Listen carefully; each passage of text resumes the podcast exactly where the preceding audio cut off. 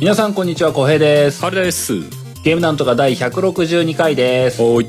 この番組ゲームなんとかはゲームがうまくもなければ詳しいわけでもないけれど、ゲームの話がしたくてたまらない二人が、とにかくゲームの話をするポッドキャスト番組です。毎週月曜0時配信です。今日も元気に話していきましょおい。う。やってきました。ゲームなんとか第162回。はーい。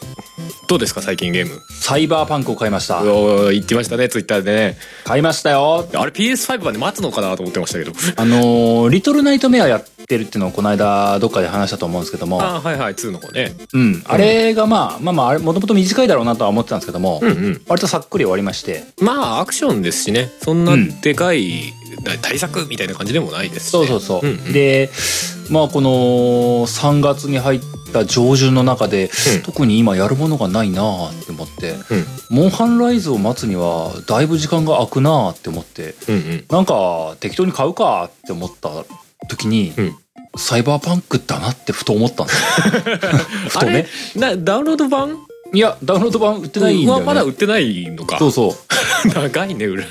うなんかずっとダウンロード版発売できないんじゃないの大丈夫かそうそうだからねあのねあのすげえなんかこのこの言い方なんかねスタジオには大変申し訳ないんだけども、うんうんあの僕たまたまあの楽天ポイントにうん期間限定ポイントがなんか1000ポイントぐらいあっああはは何円以上使うと1,000円割引しますよみたいてなそうそうそうなんかあたまたまあってこれ使わなきゃなって思ってでもた何に使おうあじゃあ楽天のショップでサイバーパンク適当にいい値段のやつあったらそれ買おうって思ってビビビって調べて、なんかゲオオンラインストアとかでなんかちょうどいいのがあってあこれだっつってパーンって買ってうんうん今に至る。おおえな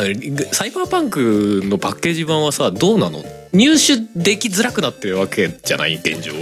まあ結果僕はゲオの中古だからねでも 中古にしてはねあのなんていうのこの箱付きのが来ちゃってさなんか申し訳ねえなって思っちゃった、 箱付きでリーフレットいっぱい入っとるって言ってさへええ高かったのそれとも評判がさあんまり芳しくはないじゃわけじゃないからむしろ安くなってんのかどっちなんだろうなと思ってリアルなお値段で僕は3000円で買いましたあーでもまあ値下がりはしてるかでも中古だからそんなもんかそう中古だからこんなもんかなっていうのとまあうんうーんまあその評判がちょっとっていう部分の値引かれ感も多少あるんだろうなっていうのも感じつつって感じそうだねちょっとでも物から考えるとこのタイミングで3000円は安い気がするねそうはい発売時期から考えるとちょっと安いよね早いよねうんってこの値気段ははするね、うんそうかそうかでどうどうどんぐらいやったあのーまだ多分10時間もやってない。うんうんうんうん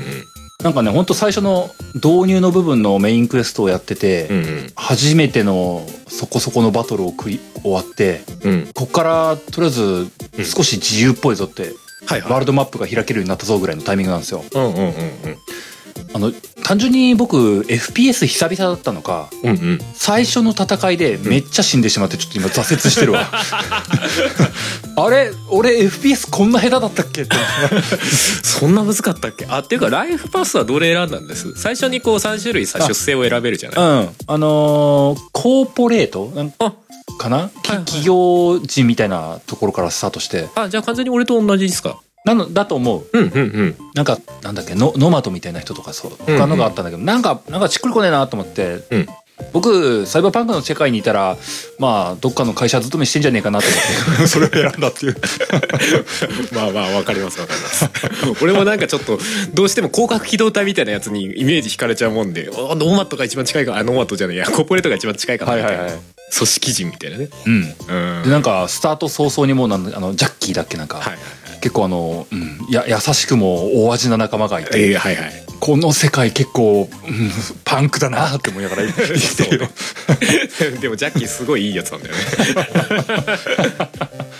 いや正直ねまだねサイバーパンクらしい楽しみのところまでね正直まだ全然たどり着けてなくて最初は結構あんまないかもね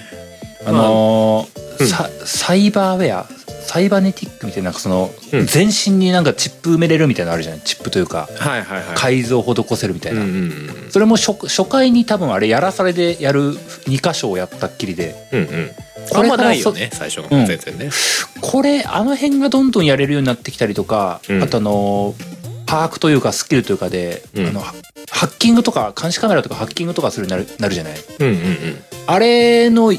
容量が足らんのですぐできんみたいなのが結そ構うだねふん詰まるんですよ。最初本当になんか監視カメラ止めるぐらいしかないもんねうん、なんか 結構地味だったりするこの辺もうちょっと行ってからきっと楽しいんだなって今思ってるんだよね。そうだね結構でも俺もねそこその体を改造するのに関しては割と結構後半にならないとねなんかあんま実感はなかったあへえそうなんだ。結構内部的なものが多くてなんかビジュアルとして分かりやすいうんうんうこんう変わり方するのってあんまないんだよね後半になるとなんかジャンプ自体がそもそも変わったりとかさマジあと腕腕改造するともう腕がなんかメカメカになるとかさ あーなるほどね。そうそうそういうのがあったりするんだけどその辺行くと分かりやすいけどねなるほどね。うなんか今はとりあえずウィッチャーの時もそうだったんだけどもあの、んうんメニュー画面が複雑だなーっていうので おー相変わらずだなーって今思ってるようんそうかウィッチャーの時もやっぱそうだったんだね正直ウィッチャーよりも分かりづらくなってると思うああそうだと思う俺だって結構分かりづれえなとは思ったもんあそこのーまあわざとなのかなっていうのちょっと思うけどねそのサイバーパンクっていうジャンルの性質上とあとメインが PC で考えてるっていうあ感じはするよね確かに確かに、うんなんかマウス操作っぽいの面影じゃないけどもあるもんねそうだねであとアナログで動かせるところとあのカーソルみたいのを動かせるところと十字キーで動かせるところが混在してるみたいうんなあの辺もなんかちょっと作りがなんかやっぱパソコン向けにとりあえず作ったんだなみたいな感じとかそうだね、うん確かに確かにそうそういう大大味なところはかなりあるよね大味というかこう、何綺麗にできてない部分は結構あるよねそうね、うんでもまあぼ今んとこ遊んでて別になんか致命的なバグと出くわすとかってのはないし、うんそうそんなに気になるのかなっていうの今思ってるぐらいなんだけどもねそうだね俺も最終的にもそんな印象だったからまあそうだといいなと思うけどねうんうんまあなんか最初起動した時になんかあのうちの PS4 が「あーん」って言い出した時は 「えそういうこと?」って思いながらって「そそんなに言ったあーん」って回り出して「え大丈夫?」まああるかもなまあグラフィックは実際 PS4 の中では実際トップクラスだしねそうだねうん綺麗だとは思うようんいやーここからねあの、うん多分ねあのゲームボリュームはき多分すごそうだなってちょっとふと思ってしまってそうだねまあでもやっぱオープンワールドらしくメインストーリーだけ追っていくともしかしたらそこまでかかんないかもしれないはいはいはいでもまあうん寄り道しだすと結構なボリュームですねそうだね俺もいやなんか60ね時間ぐらいしてたから買ってやり始めてちょっと触って思ったのがうんあモンハンライズ買わねえなって思ったんだよ ねこれしばらくサイバーパンクやってる気がするわあと思っまあて、それはそれで俺は嬉しいけどね やった人間として なんか、うん、ちょっとつなぎぐらいで途中で飽きてもいいやぐらいのテンションで買ったんだけどもうんまあつなぎっていうボリュームじゃないかもしれない、うんつなぎじゃ、ゃなかったわって思ったよ途中でもうなんか心が何かでバッキリ折れない限り はなんかセーブデータ飛んじゃうとかね あーそれ言ったら辛いなその手の致命的なやつは多分もうなくなってると思うけどねうん、うんうんうんうんまあね思ったほどそのパッチのデータとかもそんな大きくなかったしねうんうんうんなんか順当に直してんだなっていう感じはしたよ、ある程度まとまってる時期だとは思いますけどね。うんうんうんうん。まあ実際プレイしてみるとさすがに PS4 で動かすの重たそうだなみたいな感覚はあるでしょさすがに。まあねうん、う多少ものは多いんだろうなっていう気はするんうん。でもなんか最初からこういうゲームですって言われたらまあこんなもんかなって思う感じとさ。うんいやなんか本当思うのはさあのーフォールアウトとかやってた時もっとひどかったからって思ってるんだよね いやそうだと思うよ。 サイバーパンクはまああれだなハードル上げすぎちゃったのが問題だったんだなやっぱな。そうそこはあるよね前評判だよね、なんか期待がね湧き上がりすぎちゃったんだよねそうだね期待もそうだしその PS4 版がそのもともと出してたトレーラーとか情報に比べて結構劣化してたんだよね、うんだからそこでまあ燃えちゃったみたいなのが強かったみたいだけどね、そうよねうん、まあ俺そこまで追ってなかったからまあ普通に買う買うよねっていう感じで買ってたから、 全然気にならなかったけど、うんうん、まあまあそんな最近ですよこれからもサイバーパンクやっていこうかなと思ってます、いいですね楽しみですねうんはるさんは最近どうですか俺はまあ相変わらずあんまり対策っぽいのは遊んでなくてちょこちょこいろんなの最近ついばんでる感じなんですけどうんあの一個やったので話したいのはねあのーアマガスアマンガースそうやりましたよ初めてお最近でやったのはねスマホ版スマホ版そうスマホで出てるんですよもともとねスマホ版へえそうそうなんか 日本だとスイッチのイメージが強いじゃないおそうだねそうで実際その日本語化されてたのは今までスイッチだけだったのよねはいはいはいはいそうそう、うんスイッチのやつは日本語化されててススマホ版は普通に全部英語だったのようんうんだからちょっとうーんこの手のゲームでなんか英語っての厳しいかなと思ってうんはいはいはい今まであの入れるは入れてたのよ無料だったからうんスマホで無料なんだよねあのゲームね いいなあで無料だったからああやと思って入れて、うんでしかもなんかプレイしてると広告入んないからなんかんビジネスモデルどうなってんだろうなとか 思うんだけど広告え一切入んないの見た記憶がないえすげえマジかいやだから普通にどうなってんだろうなと思って 思うんだけどうんうんうんやってみたけどねあのーまあ面白面白いはすごい面白かったですよ普通にへうえんうんあの最大10人かなうんうん一つの、まあ、ルームの中に入れてで誰かが建てたルームの中にこう、まあ、マッチングされた人が入ってくるみたいな、うんまああとねプライベートのルームも作ることはできるけどはいはいはいでその中で、まあ、あの上から見下ろし視点でねキャラクターを動かしながら、うんうん人狼ゲーム的なことをアクションっぽくやってくんだけどうんうんあのまあ人狼ゲームでいう村人になった人うんはその宇宙船の中の、まあ、割り当てられてる作業があるからそれをその各クルーがこなしていくはいはいはいんだよね。で人狼側まあそのゲーム内だとインポスターっていう名前なんだけど、まあ、宇宙人だよね、宇宙人が一人混ざってて人間に化けてる宇宙人がいてそいつ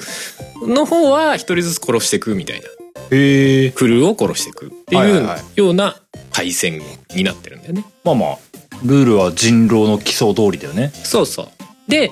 そのクルーの方が殺されてる人間を見つけたらそこで「会議だ」っつって「みんな集まれ」っつってはいはいはいはい「どこどこで誰が死んでたみんな知らんか」って、 うんうん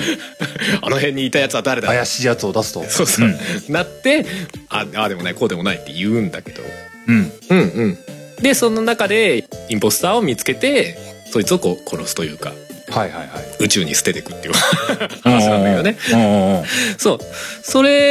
れがね内容自体はまあ理解できるじゃないうんでそ実際のプレイして分かったところで言うとはいはい見つけない限りはどんどんゲームが進行していくのねあれね死体とかが見つからないそう死体を見つけない限りはどんどんゲームが進行していくんでおおだから気づいたら3人とか4人とか一気に死んでたりするの、あー怖ーい誰にも見つけられな くて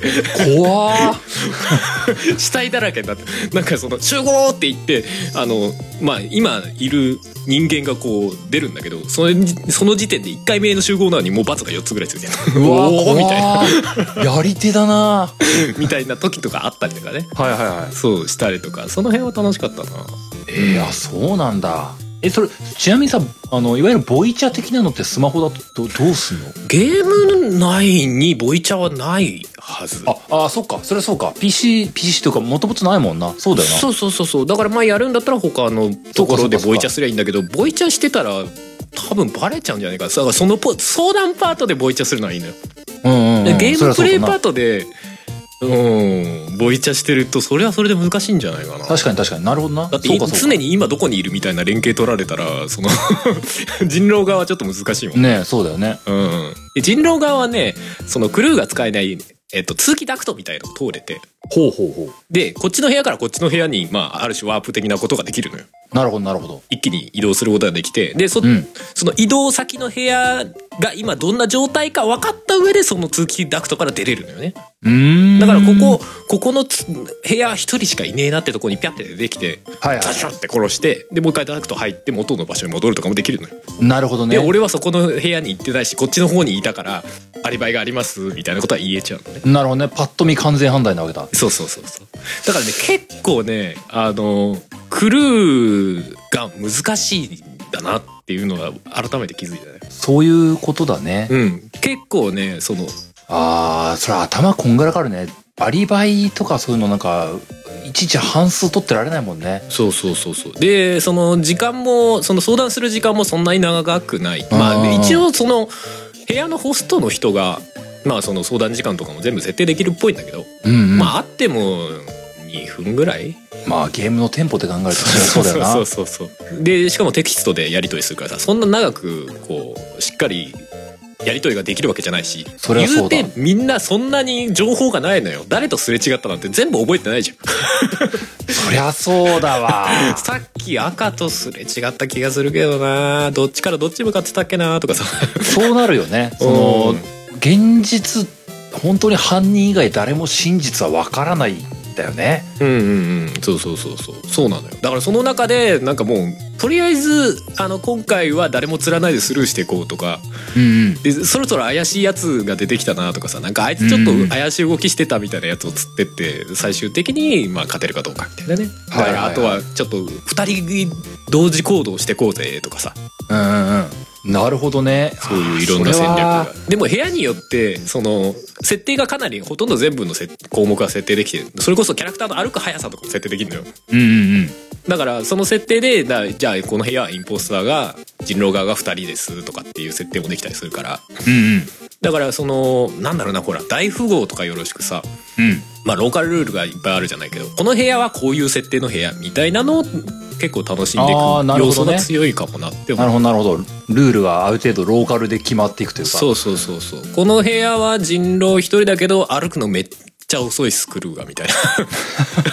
なで歩くの遅いと瞬間移動が使える人狼の方がちょっと有利かもねとかさああーなるほどねそうそうそうかそうそういうのもあって確かにそうい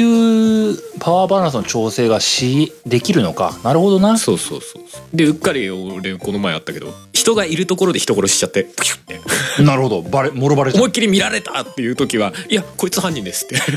自分で通報することもできるのよああそっ殺かしたやつが人あ狼とがはもう声の力だなどっちが そうそうそうどっちが論じう論論説してしまうというかそうそううやむやーっとして それでなんかいや2ターンぐらい生き残ったことあったねあやだーどう考えてもアウトな行為なのにそうだよね確かにまあ一旦は生き残れても二ターン目から相当怪しいよね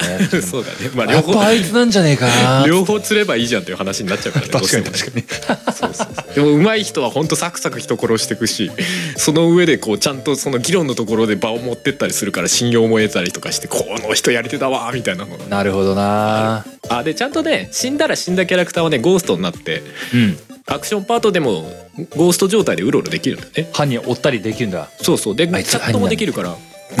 殺されたら殺されたでそのこいつ犯人だったのかってそいつの動きを見て勉強するみたいななるほどねでみんな 同じようなことするからさその犯人インポスターの後ろにゴーストがゾロゾロ連なってるっていうまあでもそれはそれは そうなるよね単純に犯人がう上手の犯人がどんな行動をするのかを見たいもんね そうそうそういやーあーこいつうまいわーとか言ってチャットでベラベラ喋りながらさやってるの結構楽しいなるほどねあうあんそれはあそれはいいねそのそれこそリアルな友達と遊んでる時とかもそれは楽しめるやり方だしね、そうそうそうそういやよかったですよ結構なるほどね、うんうんうんまあ全体結構荒削りではあるしスマホ版結構バグ 少なくとも自分のやってる環境ではバグが多かったではあるんだけどはいはいはいはい場面切り替わるところで、ま、画面暗転しちゃって戻ってこないとかねああなるほど ね電源入れ直さないとみたいなことはあったけど、まはいはいはいあ、はいそういうの差し置いても全然普通に楽しかったし、まあ、手元にある関係でスマホとかスイッチとかでもスイッチどうなんだろうななるほどあのほねらどうしてもさその議論パートでテキストチャットをしないといけなくなるわけじゃない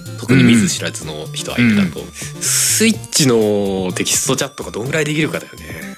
それは確かにちょっと不安にはなるなねえ確かになスイッチをさドックから取り外してさ、手元でやってるんだったら指でさ入力できるからまだそんな遅くないのかなって気もするけどうんうんうん十字キーとかでね文字入力だとちょっと厳しいよねそうねそれを時間制限ありのなそうそう人狼的なゲームでやるの確かにストレス溜まりそうだなうん確かになあでもね一応ね定型文みたいな簡略簡略チャットみたいのは一応用意されてるあはいはいはい、うんただそれ使いこなせるようになるまで結構それはそれで大変じゃないかなって気はすそれるんだはけど確かにしんどいななんかあのリングコマンドっていうかさ要はうん上キーを押すとなんか、えっとクルーについての言葉が選べますとかさ、はいはいはい左側を押すと現状についての言葉選べますみたいなそういうのをグリグリってしながらこう選んでくみたいな感じで簡単に文章が作れますみたいなのはあるんだ けどまあでもそれもあれだな確かになんか熟練のプレイヤーはなんかすくすくスルスルコマンド選んで くるそうそうあの初心者が「えっとどれを 押せば早くあの言いたいことが言えない時間がない」みたいなそうそうで結局議論全然できなくてで誰かが言った情報に全員が踊らされるっていうそうなるよね絶対あの言葉の数が多いや つにさそうそうそうそうそうあれ見てるとねあのいあのインポスター側だと「へへへへしめしめ」って思う時もあるしはいはいはいなんか来る側だとなんか無慈悲に釣られたりとかしてそりゃそうだみよねんな陽動されて釣られてるみたいなそらそうなるよねなんか一回濡れ衣着せられたやつをこう弁明する暇がないじゃないですかそうそうちょちょ待って文章打ってる間に時間切れとか言って釣られて終わるのあーきついとかってあともうなんかよくわかんないなんか思い込みで釣られた時あったよねあれそあーこになんとかさんうんいましたとか言って急に2人ぐらいに言われてだからどう考えても1人しか人狼がいねえからどっちか普通に なるほどね勘違いなのよ っていうかその時なるほどねなる多ほ分ど両方ともクルーだったんじゃないかな 普通になんか勘違いで「いましたっけ?」とか言われて全員俺にこう釣りいたんじゃねえのお前って犯人扱いされ流れがなっていくのねそうそうそう。釣られて、いやいやいやいやいや、おかしいでしょって、いたよ、普通にって。みいやー面白いなーたいなのとかね。まあ、そういうなんかね、あの、まあ、人狼ゲームってそういうもんだけど、結構、まあ、その場限りのドラマがう。んうんまあ、ワンプレイはかなり短いんで、まあ、コンパクトではあるんだけど、うんうんうんいろんなドラマが生まれがちだなと思って。はいはいはいちょっとなんか久々に人狼ゲームをやってこうああこんな感じこんな感じとは思いましたよいやいやいいと思うよまたちょこちょこやろうかなとは思いますうんうんうんうんはまあ今日のオープニングはこの辺ですかねいよ今日の本編はねうー FF15 の話をさせてくださいいやー来ちゃったねあのもう1から10まで全ネタバレありで話をさせてほしいななんなら15ぐらいまでネタバレをすると思うああいいよあのゲーム外の部分も含めてネタバレしていく1から15までね1から15までネタバレ何すのること言ってんだか分かんない FF1 から15の話するんですかみたいになってるけどう聞こえるけど FF15 の1から15までね そうそう FF そう1から10まで本来1から10までしかないはずなんだけど15ぐらいまで話させてほしいダウンロードコンテンツかなはいはいはいまあまあそんなわけでねあのいいよよちょこちょこ予告とかもしましたけども、うんあの僕がこう結構本当にあの愛情だけでなく憎憎しみまで結構はらませている FF15 についてねはいすっきり全部話し切りたいと思っておりますんではいお付き合いいただければと思いますはいそんなわけで本編ですおい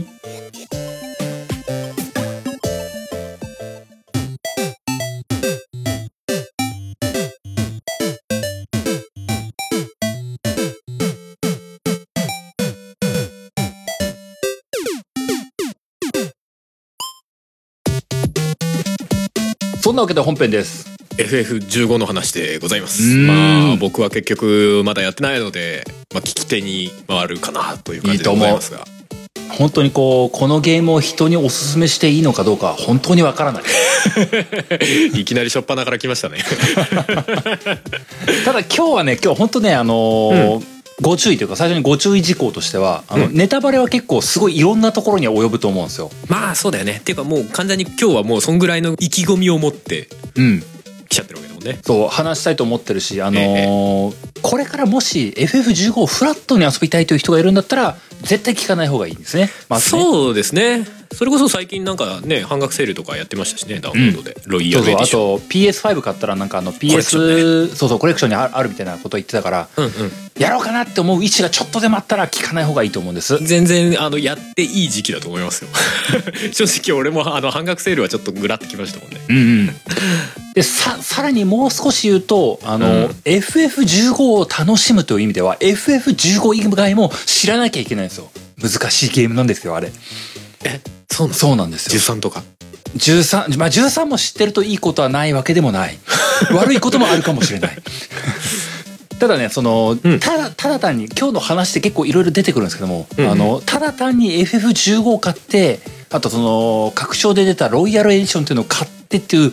それだけでもないのが FF15 なんですっていう部分のところねはいはいはいはいあー聞いていただきたいなるほどね、はい、なんですでに遊んだことがある人も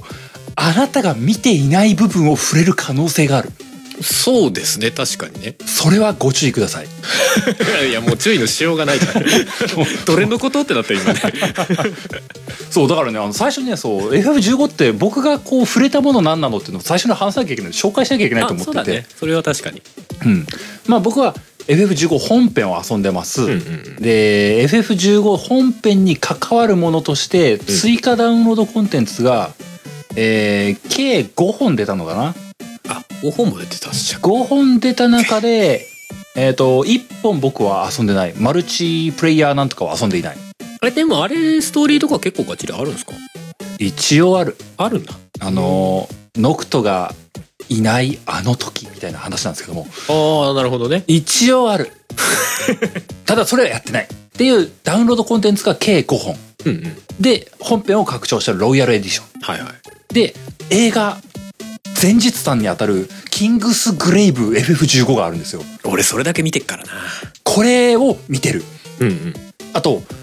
FF15 のあの本編と並行した時間を描く「えーブラザーフット FF15」っていうアニメがある YouTube で無料公開しているありましたねあれも結構評判良かったですよねあれは良かった大変良かった、あれだけでもいいんじゃないかっていうレベルで良かった やめろ はいはいはいあと、あの、追加ダウンロードコンテンツが合計8本出る予定だったううちの3本が開発中止になったという歴史があるんですけども、その3本分をちゃんと書いたらしい小説版があるんで、その小説版を読みました。はいまあでも大体コンプリートなんではこれで大体コンプリートで、うんあとは FF13 っていう魔物と、キングダムハーツ3っていう魔物が一応ゆるく繋がってるんで、その辺もちょっとあります。あれは FF 霊式も繋がってんじあゃあ、そあー、それはやってない。ごめん、やって ない。ないのいやいいと思う よっていうかあそこが繋がってるって認識してる人もはやどんぐらいいんのみたいなあとは、アルティマニアを読むってこともやってない。ああまあねそこも多少あるでしょやうっねてない まあぐらいの感じだからまあそその辺もしかしたら何かしらのネタバレがあるかもしれないからまあ皆さんお気をつそうけてあの今やったものの中であのあ読みたいと思ったとか見たいと思ってたっていうのが一個でもあったら聞かない方がいいそうだねそうだね FF15 本編をやってっけどまだ小説まで読んでないんだっていう人はちょっと気をつけた方がいいとかねそうい感じだねなんですこの面倒くせえ前置きが以上でございました気をつけてねじそう自己防衛だよ自己防衛そうそうすげえあのなんかねどこにどうあるか分かんないからねそうだね Three, two, one. Netavaye. まあまあそんなわけでね僕は FF15 先日2週目プレイをしましたうんロイヤルエディションでうん、うんロイヤルエディションを適用してやりました、うんうんでねまあこの番組結構長らく聞いてくれてる人は結構僕ちょこちょこ不満を漏らしてるんでご存知だとは思うんですけども、はいはいあはいの FF15 を初初見で遊んだ時は、うんあの大激怒の大号泣だったんです よ。 最後がみた いなうんそうこんなこんなお茶っかよとか言ってもうぶち切れた始末だったんですよ。まあずっと言ってるよね 恨み節とも取れるこうでも好きだっていうあれねそうそうそうあのゲームがすげえ良かったんだけどもこのうち何なのみたいなことずっと言ってたんですよ。うんうんでまあそのいろいろな不満とかもありつつあの時間も経ったし、あとはあ無料アップデートとかロイヤルエディションみたいな拡張のやつを遊んでなかったってこともあったんで、うんまあ、この度2週目プレイをしましたよとうんうんいうような経緯なんですよ。はいはいであの初めに言っとかな言っとかないとなと思うのが、うんあの僕 FF15 のあのエンディング実は嫌いじゃないんじゃないかっていう気がしてるんですよ。あまああのエンディングは俺明確には分かってないけどやっぱ連れよわ的 なそう。あの、初、初見プレイの時にブチ切れたエンディング、実はこれで良かったんじゃねえかなって今思い直してる。えどどうどういう意味 それは何全てを知った結果あれでよかったんじゃねえかなみたいな話うーんとね、すべてを知った結果なのかな。ちょっと時間が経って、あの、いろいろイフエンドとかも出たんですよ。はい正直ね、その追加コンテンツとか、小説版とかでね。うんうんなんかそういうもの一通り味わったりとか、うんあの、ロイヤルエディションとか無料アップデートとか全部を適用してみた上で、あ、うーん、まあ、100点ではないけど、うん最初のエンディングが一番いいんじゃねって思ったんだよね。ええ まさかのえまさかの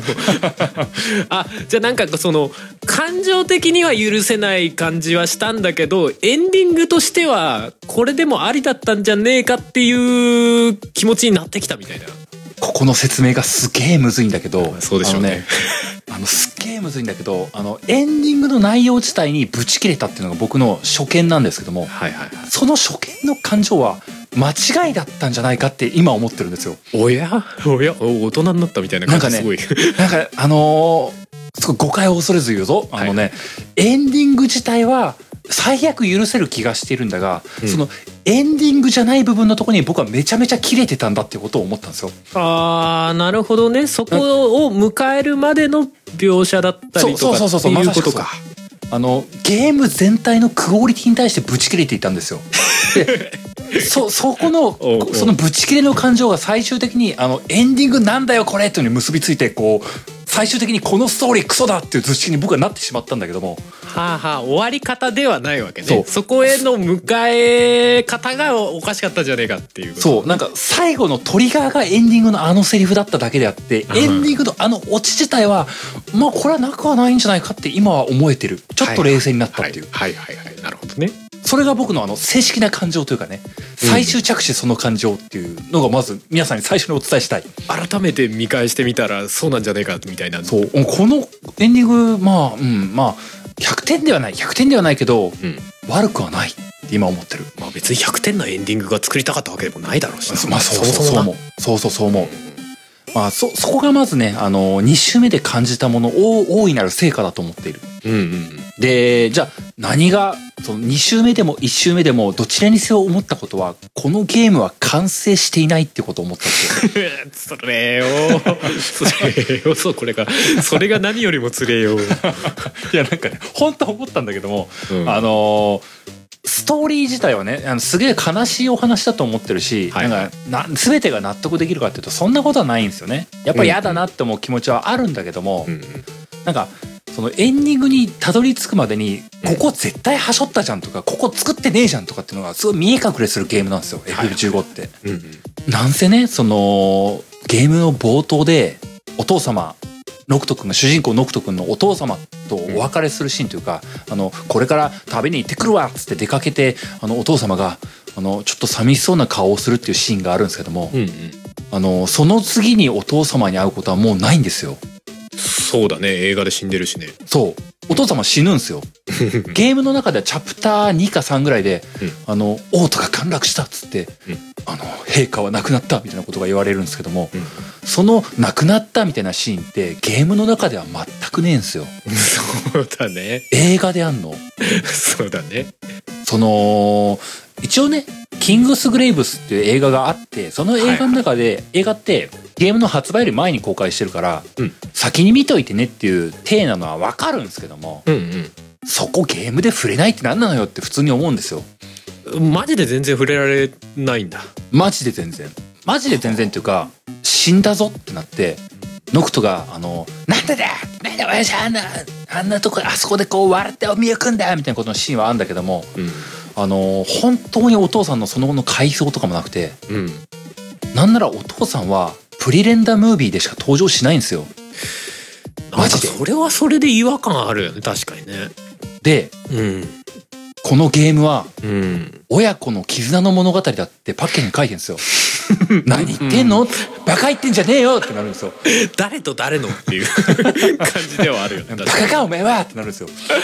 はいお父様出せよってなるんですよ。まあそうだよねいやなんか100歩譲って他の主人公以外のとかさもしくは主人公とその息子の話とかだったらまだ親子って言えそうな気がするけどね、そう、そう。そして、その本当に親子の絆を描く物語だとしたら、うんあのー、ノクトたちの、ノクトの仲間たち3人、うんグラディオ、イグニス、プロンプト。うん彼らの親子はどうなってんの親はどうなってんのっていうのもあるはずじゃない。うんなんならねうん、よくある映画とかだったら対比とかでさ、まあそらねノクトの一家はこうだけども、グラディオの家庭はこうだよとかっていうのが描かれてもいいはずじゃない。うんあの、何の一言も出ないから ね。本当に出ないか え、ら。ま、マジでなんもないの 何も出ない。えちょっと待ってそれは売り文句としてその親子の物語作ったらちょっとひどいねっそう、本当に出ないからね、てみんいな。うか FF15 の主題ってそこじゃなくない そのなんかあいつらの友情の話なんじゃねえのって気がするんだけどやってもねえけどなまあなんかさその本当に伝えテーマって何なのっていう部分のブレみたいなのもちょっと感じるのよね。うん結果的にあの僕はその親子の物語だとか真の王を巡る物語だとかっていう部分のお話はあるんだけども、ゲーム体験としてあのキャンプ楽しかったなとか魚釣りとか料理とか写真とかめっちゃ楽しかったなみたいな4人の友情みたいなところうん、うん、そこに結構フィーチャーしちゃってるのよね。まあそうだよねまあ、まあ、芸術そこも押し出してるから、やっぱそういう、あの、友情みたいな部分のところも大いなるテーマにはあるんだと思うんだけども、うんいや、じゃあ親子の絆って格なし、と思うわけです よ。 いやまあそうだねその FF15 の全体をさその映画とかいろんなものを含めた全体を言ええばそうなのかもしれんけどでもそこがクローズアップされてる感ってそんなないんじゃないのそうないのよそうでしょ現実なんか言葉だけあるけどこれなんなんて思うぐらいの親子の絆感なんですようんどちらかっていうとまあそれこそなんか主人公が多いというものに対してなんか悩んだりとかするのかなっていう感じはするんだけどそうそうそうでもそうなんいうかとこ親ね子っていうあれなのかしらとは思うけどただねすごいねあのーお父様の部分がお父様がゲームの序盤で亡くなっちゃって二度と出ないっていうのはあるのねまずね、うんうんうだともう一個僕が個人的にすげえ嫌だったのがあのルナ・フレーナっていう婚約相手の女の子がいるのよノんクはいトの、はいはいでゲームのスタートってそのルナ・フレーナとの結婚式のためにうん4人で旅に出るぞ出かけてくるぞっていう風なスタートをしてね、うんなかなか出会えないなあっていう風な感じのスタートなんですよはいはいでこのルナ・フレーナさんゲームの中盤でうん死にます、らしいですねなんかそれは前どっかで聞いたな 死にます全然出てこねえみたいなで死ぬのがねその死ぬのはまあそれも辛いんだけども死なない未来があったらよかったのにって思ったんだけども、うん死ぬにしてもそのゲームがスタートしてそのルナ・フレーナに会いたいよっていうと流れでうんででルナ・フレーナというのはゲームの役割としてはあのーノクトを真の王であるノクトを支えている立場だと。うん六神っていうし召喚獣、うん FF でいう召喚獣が6体いるんだけども、はいその6体とノクトが契約をしていかねばならないと力を与えてくれとそういう契約をしなきゃいけないんで、それをサポートする役なんです婚約相手のルナ・フレーナはっていうところで。で行く先々でノクトよりも一歩先に召喚獣とちょっと話をつけてるみたいなポジションなんですよ。うんうんうん常に先を行っててあのあここにもルナ・フレーナ様来てたんだねみたいな感じの展開がしてくるのね。はいはでただ一向に会えないと。いうんで初めて会うのがあの水神リヴァイアさんと出会う場面なんですけども、うんそこで会った時に初めてあのゲーム内でノクソとルナ・フレーナがあの同じ画面に並ぶんだけどもうんあのいわゆるルナ・フレーナが演説をしているっていうシーンの中でノクトが遠目に見てるっていうところがそうだねあってはないね、そうスタートでうんあのお互い遠目にあ目があったのかなみたいな表現がされて、うんその次のシーンでは死んでるんですよ。唐突 次あの、うん、いや死んでるんすよもうもう次会う時死んでるんすよ。何なんだろうななんか変だよねなんかねあのゲーム内でそんなことあ一る一言も会話しないのよ。いやまあいや別にそういう表現がいけないってわけじゃないけどさでねそしてねあのーうんゲーム内であんまり語られない設定としてうんノクトとルナ・フレーナは、えー十何年ぶりに再会するみたいな設定なのよね。はいはいはいもともと一応知り合いでねみたいなそう幼い頃に会ってたんだけれども、うん大人になっていざ結婚しようっていう時にはもう会うのはもう実際に会って話をするっていうのは全然してねえですなんなら文通してるぐらいですっていうそれだけの関係なんですよ、うううんうんで映画でもルナ・フレーナ出てくるんだけどもねそうだよね出てくるよねそうあれもうお父様と一緒に頑張るみたいなシーンがあるだけでノクトと絡むシーンは一切ないのよないよね、このゲームをプレイする人間はうんノクトとルナ・フレーナが笑って話し合うっていうシーンが回想以外では一切ないんですよ おうおうおうそうだねふざけんなって思うんですよなだだってさ元の話のさ推進力がさその結婚式に行きますっていう話じゃない、 そう、そうなの。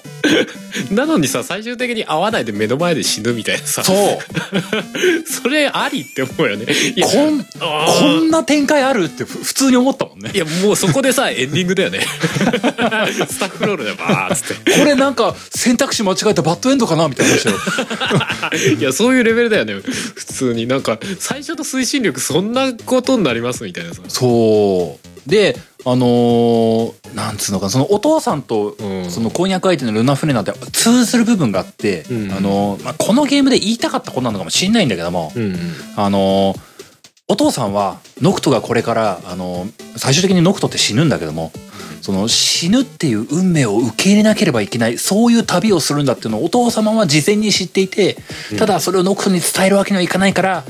の常に胸を張って生きろみたいなことを言って、うんあのー泣かないけど心の中では泣いてるんだなみたいな表情をしてうん別れを告げるんですよね。うんうんでそれでもなんで言わなかったんだよ親父みたいなことを嘆くっていうノクトの後々のシーンがあるんですよ。お父さんは何も言わなかった。で、ルナ・フレーナも、その、基本的には、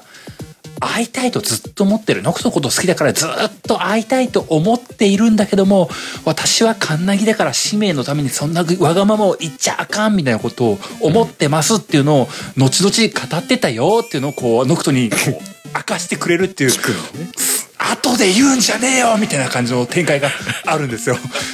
なんかノクトがすげえかわいそうに思えてきたわあのね、なんかね、こう、このゲームをやってて、あの、ずっと思うのが、最初にイエシーっていうのがすごいシーンとして多いんですよ。はいはいはいで、な、なんかね、こう、言わないで自分の本音を隠すのが美徳みたいな文化がこのゲームにすげえあるんですよ。うん 物語としても作りやすくはあるだろうけど なふざけんなーってこう、ずずっと思うんですよね。いやまあそうでし ょうよこ主人公イコール俺ですからなんでこう、なんでこう、なんか最初に言わねえし、なんかこう、一言でも会えなかったかな、みたいなこう。勝手に死んでくしってそうそれが美徳だと思ってるしこいつらってそう。なんかね、あのーいや、なんか、それが、あのー美徳じゃねえっすかっていうふうに、そういうお話だっていうのは別に、まあ、そういう考えがあるのは否定しないよ、別に。別にいいと、そうだなんか2週目やって思った。しょうがねえと、そういうことをいいいいと思う節があるのは、まあまあいいだろうと。まあそういう世界観って言っちゃったらまあそうそうなんでしょうっていうか文化が違うみたいなさ、うん。ことなんだろうなとは思うしね、そうそう、そういうポリシーがあるのもまあ別に否定したらあかんなと思ったんですよ。思ったは思ったんだが、うんただその、ゲームの展開として1から、あのこれゲームチャプター15まであるんだけども、うんチャプター3で親父が死にます。はいチャプター9で嫁が死にます。はいで、チャプター14のとこでノクトがついに死にますというような展開なんですけども、あの、そこの流れの中で、チャプター9以降の、あの、10、11、12、13というあたりが、あの、いわゆる FF でありがちな一本道ロードに入るんですよ。はいはいはいもう自由な要素ゼロ。うん、それまでオープンワールド風だったのにそう、オープンワールド風なとこなんていうのも、ここから別の大陸に渡ったんだみたいなとこになってからもう、一切、あの、 フィールドマップがないみたいな世界になるんですよ。そこのモードになっててから、そこのモードになってから急に真実をめちゃくちゃと明け明かしてくるんですよ。あはいはいはい なんかね、その、嫁さんが死ぬっていう、ルナ・フレーナが死ぬっていう、そこのたより前の、なんか、親父は死んだっていう事実はありながらも楽しかった人生っていうパートと、以降の辛い現実突きつけられ続けるパートみたいなね。うんその温度差がすんごい辛いのよね。ひたすら辛い状況が続くわけすんごい辛いの。で、あの、嫁さんのルナ・フレーナ死んだっていうふうに言ったけども、そこと同時に仲間のイグニスが失明するっていうシーンがあるのよ。あええ全然知らなかったそうなんだあのー俗にね、あの、界隈ではビジネス失明と呼ばれるんですけども、 いやすげえパンチのある言葉だ なそう、あの、これストーリー上失明させられたよねっていうふうな言われがすごいされてるんですけいど。やそんなこと言ったら全員そうだろうよって話だけ どあの、いやでもね、言いたいことすごいわかるからに唐な突、なんか不自然だわめちゃくちゃ唐突なのよ。ああなるほどねあのーその嫁さんが死ぬっていう衝撃なシーン衝撃的なシーンがあって、へ っへっってなってあのそのチャプターが終わってチャプターが開けた時にうん「あのノクト元気出せ」みたいなことこれから旅続けるのかみたいなこと言うシーンがあるとこに「うんえイグニスなんで目見えねえの?」みたいになってんのよ。なん で一応理由はあるのあの理由はあのその時は明かされずうんとりあえず「こいつ失明したから!」っていう体でみんな怒ってんのよ。 いや意味わかんねえしでそこからその次のパートがあの、うん失明してあの辛い思いをしたイグニスっていうのをあの「お前ちょっとはいたわれよ」ってノクトがめちゃくちゃ怒られ続けるパートがあるんですよ。いやいや説明しろよあの最高に胸くそが悪いパートがあるんですよ。いやそりゃそうでしょうよっていうかでそのパートを超えるとなんかとりあえずあの決心するというか「いや、うん、これからも旅を続ける」って。どういう結末になるかは分からんけどもあの最悪俺のことは置いてってくれてもいい自分の力で何とかするかみたいななんかを改心がされるっていうなんかうんなんかね一応和解するパートがあるんだけども、うんその展開が唐突すぎてうんこれこのパートを入れたかったのは分かるけどもこんなねじ込み方するみたいな見え方のパートがあるのね。うんなんか話の持ってき方が結構強引なんだねやっぱねでそのパート終わった直後に、あのラスボスのアーデンっていうやつがちょっと騙しをして、はいあのノクトがプロンプトを攻撃しちゃうんだよね、うん切りかかってしまうのよ、うんで切りかかってしまってそのままプロンプトが行方不明になるっていうシーンがほう入りましてププランプトンどうなっちゃった死んじゃったのかなみたいなシーンがしばらくあってでそこからもうラストダンジョンに向かってまっしぐらというか、おーおーおーおー唐突だななんかなでラストダンジョンの方ではこうプロンプトがあの「生きてた生きてたぞ」って「いやあのもうノクト俺のこと嫌いになっちゃったのかな」とか思っちゃったよみたいなこう「いやそんなこと思ってねえし」みたいなシーンがあって「いや実は俺この帝国生まれなんだ」みたいなこう唐突な出自の明かされ方みたいな今すげえさらっとしてたな「ええー!」みたいな「お前ここの生まれだったの?」みたいなこ敵と 国があって。があの生まれだったのみそうたいなええまあでもそんなこと気にしないし仲間だよずっともだよみたいなこと言われるシーンがあって、はいはいはいそうだ和解したみたいなのがこうあなんかね今バーッと話したけどもこのぐらいバーッと明かされるのよ。あーなるほどここねこんな唐突にやるパートみたいな感じのがいっぱいあるのよ。いやもうちょっと大切にしてくださいよってなで今あ言わなかった範範囲で言わなかったんだけども、うんあの帝国のあのうんあの王様あの 王様が突然にモンスターになってるとかっていうシーンが急に挟まっていたりと か。あーなんか言ってたよねなんかおやおやおや唐突にモンスターになっていつの間にか死んでるってやつでしそうょそうあのあれこのモンスター何見たことねえなって思ったらあれ帝帝国帝国の王様だったみたいな言ってた言ってたそうみたいなのがあったりとかあとあのルナ・フレナのあの嫁さんのあのお兄様で敵国の将軍だったっていうあのレイブス将軍っていうのがいつの間にか処刑されとるっていうのが明かされて「あれ死んでる?」みたいな のが急にシーンとして挟まったりする。戦わせろやってそうな戦うんだけどもあの人あのモンスター化していてもはやあの人あー間としての会話ができない状態そうかそうか言ってたねいやいやいやいやこれビジネスボスじゃんみたいなさビジネスボスビジネス志望からビジネス失明そうビジネスボスそうビジネスボスあのいやこれボス入れなきゃいけないからボスになったやつじゃんみたいなさ「おーい!」っていうあの畳みかけがすごいあってその後ノクトは「お前はこれから世界の闇を晴らすために命を懸けて戦わねばならないんだそれでは10年間力を蓄えてくれたまえよ!」みたいな宣言があってはいはいそこからもう死に向かってまっしぐらの運命ですね。あーでじあれか年取ったバージョンになるのそう年取ったバージョンになりのあのーララスストバトルラストバトルに向かいラストバトルが終わったあたりでこれから死ぬんだぜ死んだんだぜっていう風になったら、うんあの最後こんなキャンプがありましたよっていう風な映像ムービーが挟まりあーはいはいはい俺覚悟して戻ってきたんだよ、うんでもお前らと再会したらなんか死ぬ決心が揺らいしまったやっぱつれえわ俺お前らのこと好きだわって言って終わっていくいやふざけんなしって言ってうわーってえなそのあそっか修行パートはみんな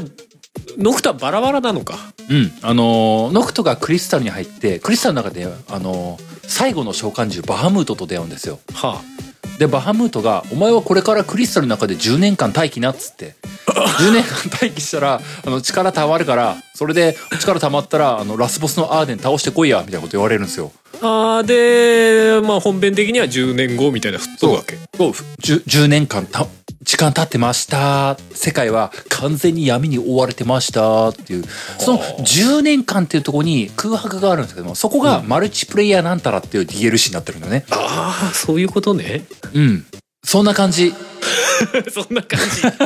じいやまあ大大まかな流れなあのこの突きは突き放し感が初見の僕には襲いかかって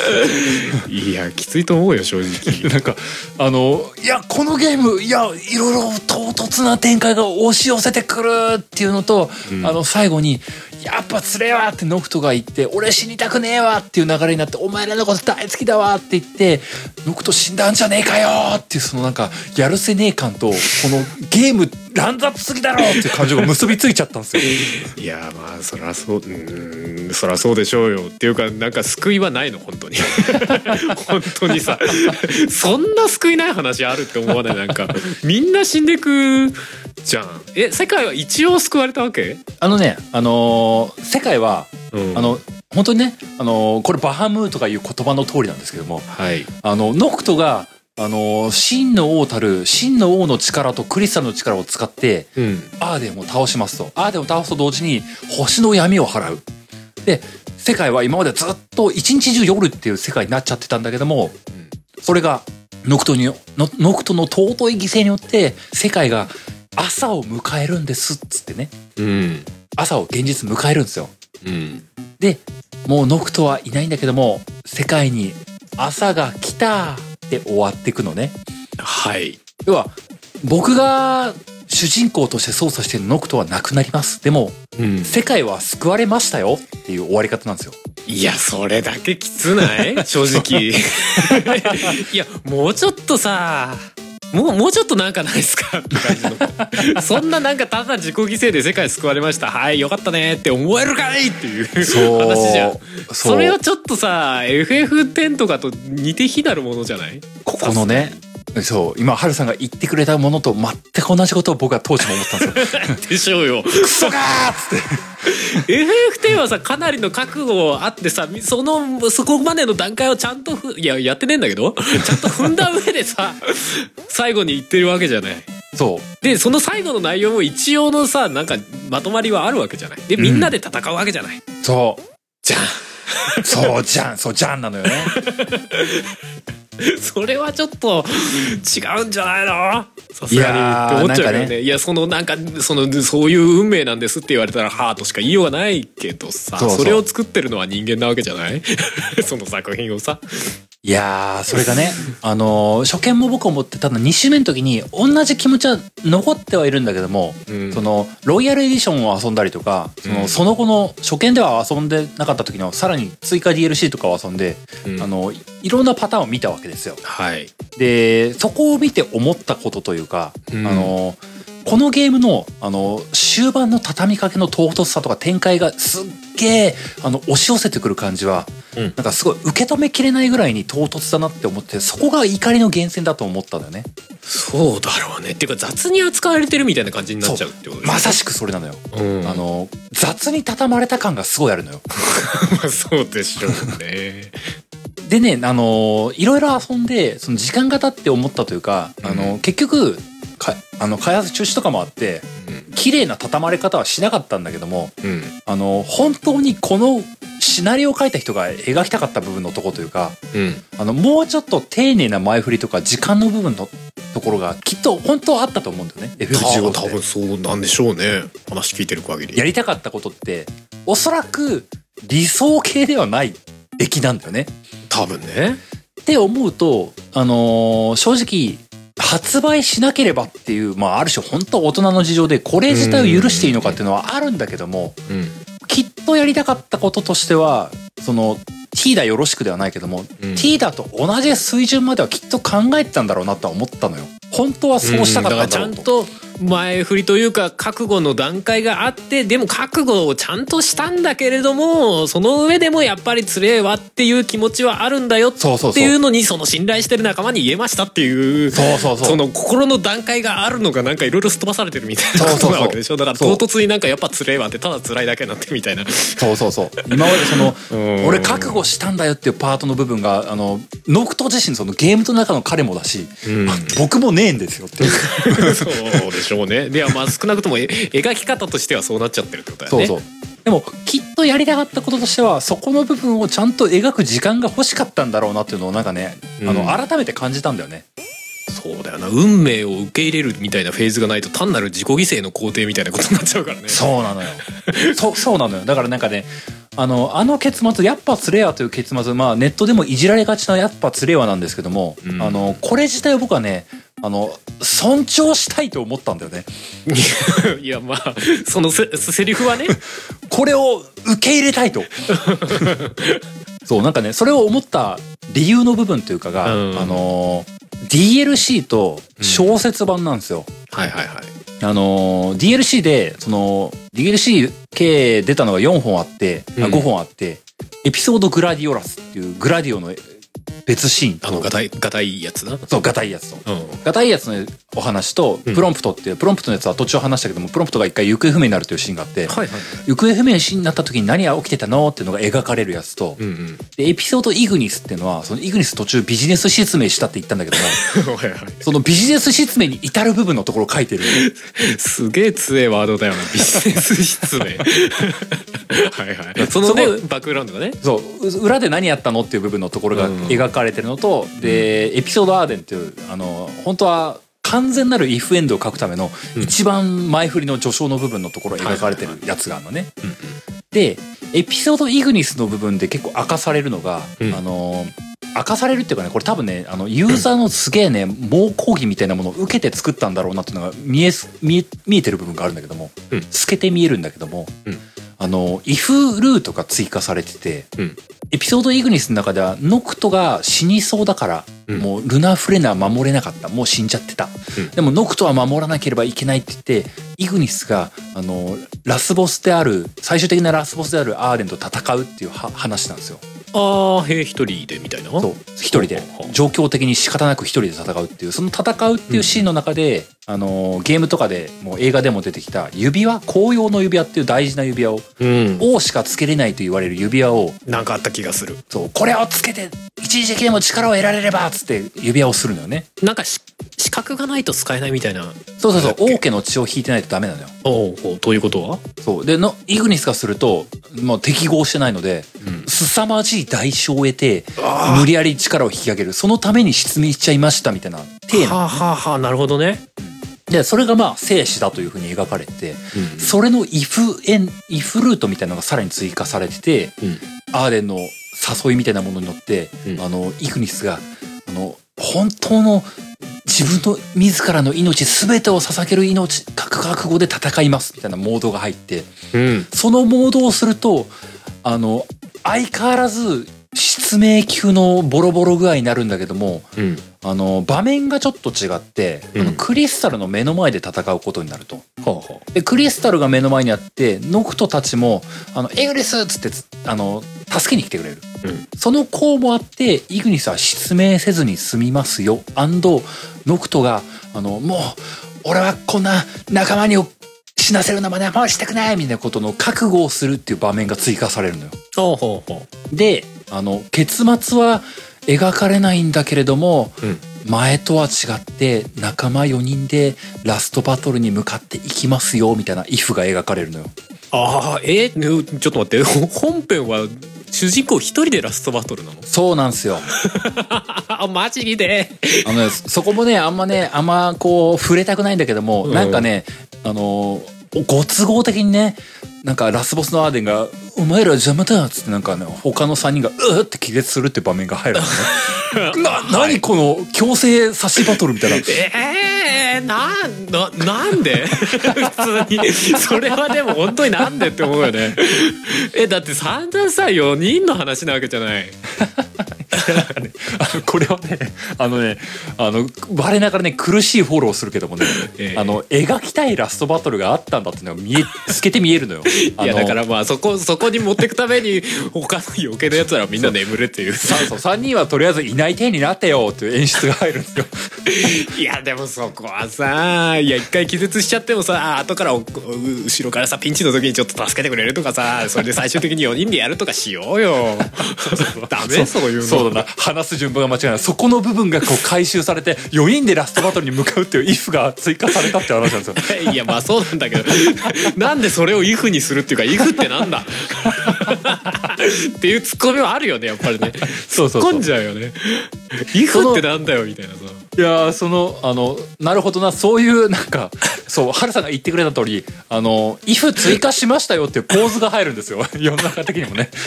なそれこそビジネス「イフ」じゃねえかって話そだうそもうんねこれすごいさあのハルさんがちょっと思ったと思うんだけ ど聞いてる人も思ったかもしれないけどもすげえ尺に触る「イフ」だと思わないこ れ。 いや本当本当そうそうだと思うよ。 そういうことじゃねえんだよ それだそれだったらそれこそ最初にあ描こうとしてた物語をちゃんとその形になるように描いてくださいよっていうあ話。ーまさしくだねそうハルさんそうリスナーのリでしょスナーじゃないユーザーの鏡だね僕も全く同じこと思ったんですよ。いやそりゃそうでしょうよ 普通にねそんなビジネスイフでさいや皆さんがこういうものを求めてるからそういうバージョンも作ってみましたよってそんな物語ないじゃんいやそうなおの前らが描こうとしてたもんなんやねんっていうそうっていうそうなんで俺が熱くなってんだって話だけどいやーそうそうまさしくなんですよ。 お前らプライドねえのかっていうふうに思うんですよ。まあそうなっちゃうよねそうそうそういうイフエンド一つ目があって、はいあの開発中止に至った、えー小説版になったになっちゃった方のイフエンドがあって、うんうんうんあのこのイフエンドはですね、うんあのー開発中止はされたものの、うん唯一出たエピソードアーデンの中で、うんあのラスボスアーデンがどんな辛い思いをしたかどういう運命を背負ってるのかっていうのが描かれるんですよね。はいはいはいで、あの、ざっくり言うよ。あの、これもまた誤解を恐れず言う。うんアーデンも辛いんやでっていう話なん ですよ。いやまあそうでしょうよ いやそんな気はするけどさケフカみたいなラスボスではなかったよって言いたいんでしょそうなんです。あ の、アーデンも、あの、それなりに辛い思いをして、こういう感じのいろんなことがあって、あの、狂ってしまわれたんですわーっていう部分とか描かれます。はい、で、あのー残り3本のところが、まあ、一色単に話したけども、あの、ルナ・フレーナが死んでなかったっていうイフガを巻き起こります。なんとなんと。いいじゃないですかあの、あの時刺されたはずなのに、生きてるっていうのが、こう、起きます。 でもイフなんでしょイフイフ ですもちろんイフです。イフなんだねイフです、イフです。静止静止ではないんだね天使ではないよ、もちろんねあ はいはいは。いだって開発中されてんだもん、イフですよ。いやなんかその後の話とかにすりゃいいのかなとで、生きてますっていうのが起きます。で、起きまして、あの、どういう状況なんでしょうかって、いわゆるその生死でいうとこの10年後、世界が闇に覆われてしまったっていうところの場面で、ルナ・フレーナが死んだはずのルナ・フレーナが目覚めるっていうふうなおう感じのうん展開が起きます。ガツあガくツまであくまでも小小説版の中でねあはい起きますであのなんだかわかんないけどもノクティス様を助けなべはみたいな旅を再開しますみたいなうんお話が起きます、うんでノクトはノクトであの覚悟してやってきたんだよっていう10年後を迎えますとうん世界が闇に追われてあの改めてアーデンぶっ倒しに行くぞっていう風な流れになってで明かされた部分でアーデン実は悪くなかったんじゃないのっていう部分のとことルナ・フレーナが生きていてルナ・フレーナはどうやら私が使命と思っていたあの六神神々の思いっていうものはそんないいもんじゃないかもしれないっていうような話が巻き起こって、あのうんここで価値観がいろいろ変わるんですけども今まで生死の中で本編エンディングの中で語られていたノクトが死なねばならないっていう前提、うん真の王が果たすべき使命これは謙信バハムートが思い描いている謙信バハムートが描いている宿命だとはただこの小説の「イフ」ではあうん謙信バハムートをそんな別にこいつが正しいわけじゃないんじゃないのっていう流れになりましてどうなんとかすればいやアーデンと協力してルナ・フレーナと協力してバハムートを倒せばいいんじゃねえかっていう話になっていって、ラスボスイコールバハムートに切り替わっていくわけだそうなんですはあそこであのーこれちょっとノムリン的ワードが出るんですけどもうん「対なる世界」っていう世界がこの世にはあるとうん、うんもう一つの世界があるとあるあるもう一つの世界にあのこの FF15 ってもともとその対なる世界っていうところに行って、うんアーデンのあのもう一つのアーデンみたいなものを証明させねばあの倒せないんだと星の闇を払えないんだとあもともとだからノクトが死ななきゃいけなかったんだみたいな解説がいろいろグワーッとされるんですよ。ああはあはあはあなるほどねなるほど対なる世界っていうことに行かなきゃいけないそれが常人ではできないからノクト氏はノクトが命をかけねばならなかったんだとなるほどなるほどみたいな明かされがされて。うんうんうんうん、でそれとそれとほぼ同じ条件であの現実世界にいるバハムートとついなる世界にいるバハムートを同時に倒さねばならないなるほどなとうんそのためにはアーデンが命を懸けてついなる世界のバハムートを倒しドクターはノクトで現実世界の方のバハムートを倒さねばならないなるほどなダブルでアタックせねばならないとなるほどやってやりましょうやりましたハッピーエンドっていうおお終わってるやんそうっていう感じでノクトとルナ・フレーナが生きるアーデンは死ぬんだけれどもあのあーでは死ぬんだよそうあーでは死ぬんだけれども言っちゃったからあの、あの、本当の意味で成仏するよみたいなはいはいはい描かれ方をするのね。はいわゆる大断言。うんそうだねハッピー、みんな生きてるハッピーっていうのが小説の中でこう描かれて、はいあの、ちゃんとした結婚式がされましたよ。めでたし、めでたし、ちゃんちゃんみたいな感じの小説なんですよ。はい僕は読みまして、うんうん取ってつけてんなーって。 いや思っちゃうねだがイフだってなっちゃうよねそうかー。綺麗にしたんのかこれはって思ったんですよ。まあそうだねそれそれいやもともとそういう話だったっていうんだったらまあわりかし綺麗に終わってるなって気はするけどうーんなんかさあのーまあ僕もちょっとちょっと若干茶化して話した節はあるんだけども、うんまあこれ初めからこれ考えてなかったよねっていうのを思ったりもしたしつけ付け足して綺麗にまとめたけどどうみたいな小説じゃないですかこれいや知らんよいやももともとのプランはこっちだったんだけどもうゲームの制作上の都合でそのゲーム本編の方になっちゃったパターンかもしれんよねまあかかもしれないよ知ねらんそれは分かんないけどにしてもでももう向こうが生死ってことのとりあえずなっちゃってるからこっちは「イフ」でしかないよねとういう、ん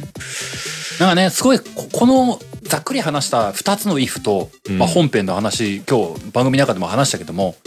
あのーまあ発表された順序とかもあるけども、うんなんかさいろいろ考えたの全部見てうんうん例えばだけどもあの「if」があって、まあ、嫌だったかっていうとまあ「if」の提示があったからこそ思ったこともあるなとかそういう気持ちはあるので「if」自体を否定したいとは思ってないんだけどもうんうん例えば初めから全部開発されてマルチエンディングだったらどうだったろうとか思ったのようんうんそんなことを考えたんだよねもうそんなことを考えたらあのーじゃあ最後に話したバハムートが敵でしたみたいな結末が、うんまあ、トゥルーエンドみたいになるよねって思ったのねうんでもそのトゥルーエンドでいいのかねってのがちょっと思っちゃったというかうん現実 FF15 を遊んですっごい一番刺さったなって思ってるのは、うんやっぱツレーワがあってこそだったとは思うのよ僕はいはいはいなるほどねあの仲間との絆っていう部分のところが一番なんか逆説的に刺さった部分だと思ってるのよ、うんうんうんうんまあそれは分かるよ分かる分かるこれがあったからこそ今までの旅が最高だったなって思えたというかだからこそちょっと FF15 が伝説化してるみたいな部分もあるもんねそうだからなんか初めからマルチエンドであの なんか選択肢間違えてバッドエンドがやっぱツレアなんだよプープーみたいなことになったらそれはそれでちげえなって思ったのよ、うんうんうん正しいというか綺麗な終わり方だったりするスストーリーなり作品が必ずしもいいかって言われるとそうそれはビジネスなんじゃないとも言えるですよね。なんかこう綺麗に整えましたよってエンディングを見せられたからこそいうん、やなんか、うん、やっぱツレはというあの本編エンディングがあのまあ辛いは辛いんだけどもあるべき姿だったんだなっていうふうに思ったんだよねうんうんうんうんこれこれがあったからこそ FF15 であるとまあそのパターンもあるよな確かになうん、なんかそれをすごい感じた2週遊んでついに辛い物語だからこそす輝いてるものもあったんじゃないのっていうのは思いたいところだけども、本編の描かれ方は雑だったなっていうそうのけそう結局のところあのーす全体の全体のストーリーテリングは悪くはないと思ってるのよはいはいはい悪くはないんだけれどもあまりにも説明不足だったりあのここをすっ飛ばしましたよねっていうの部分のところが見えすぎていてうんそのゲームとしてこれ無理やり閉じましたよね感がすごいしちゃってるのがねうん、そこが一番辛い部 分。そうよねで「if」を付け足しちゃってるのもまあいや付け足したくなる気持ちもわからんではないしそのプレイしてるユーザーがさ4人に思い入れができるような仕組みだからこそそのもうちょっと救いがあってほしいっていう気持ちもわかるけどもでもそれを公式に付け足しちゃうとなんか本当に描きたかったものって結局何だったんっていうそうなこんだよとねになっちゃうし最終的に透けて見えてくるのはビジネスっていう。まあまあことになっちゃうと、うそうなんだねーんってなっちゃうみたいな、そうなのよ現実ねその仲間たち4人での旅それが楽しかった友情良かったねみたいな部分のところが、まあ、本当本来的に FF15 で描きたかった部分なんだろうなとは思うので、まあ、そのために犠牲になった親子の話とかあの、うん恋人との話っていうのが、まあ、まあしょうがねえんだろうなって思ったりもするし、うんまあ、それでも描いてほしかったって気持ちは消えないんだけどもうんただまあ実際ユーザーの声ちゃんと取り込みましたよっていう if が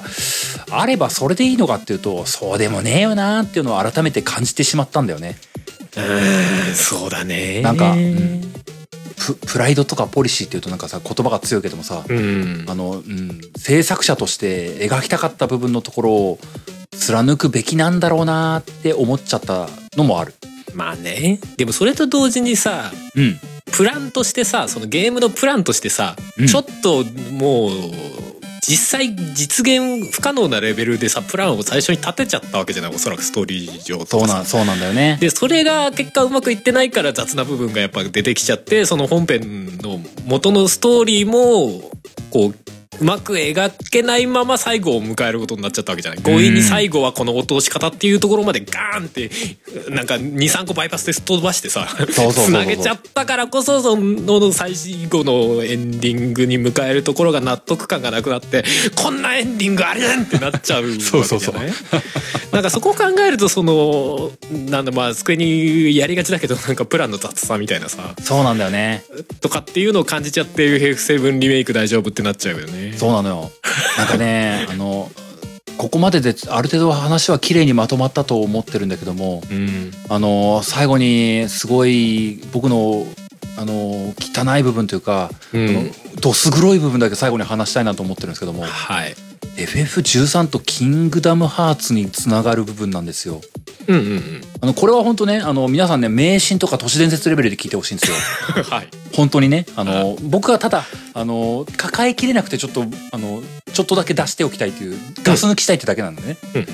昔からねその FF15 って、うん昔はベルサス FF13 っていういやー懐かしいな名前としてデビューする予定だったって、うんまあし覚えてる人もいるかもしれないじゃないですかファブラ・ノバ・クリスタリスなそうそれなんですよ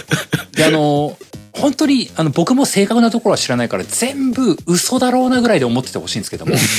本当にねそう思ってほしいんですけどもはいベルサスの頃はうんディレクタープロデューサーノブリンなんですよ野村さんなんですよ、はいでも FF15 になった時にノブリンじゃなくて田畑さんって別の人になったっていうのが、まあ、まあまあ有名な話なんですようんうんで15に変わった時に結構設定とかストーリーがガラッと変わったっていうふうにまあ言われてるんですよね、うんで元々のベルサスの時っていうのが、まあ、そのファブラノバ・クリスタリスのうん系譜の中に入ってるっていう設定と当時ベルサスとキングダムハーツをつなげようっていう噂があったんですよはいはい世界観つなげようっていうはいうんうん話があったんですよねこれは本当どこまで本当かわからないけどもうんで FF15 っていう形になってベルサスの話が立ち消えになってうんうんあのーまあもともとベルサスとしてせ設定されていた要素っていうのが全部なくなったらしいんですよキあーャラクターデザインだけが残ったらしくてほうほうほでそのベルサス成分ってどこに行ったのっていうと、うんいや、まあ、消えてるのが正しいと思うんですよ僕は個人的にた正しいとはいう言い方は間違いかもしうれないけど、ん消えてるもんだと思ってた、んそれがキングダムハーツにいるんですよ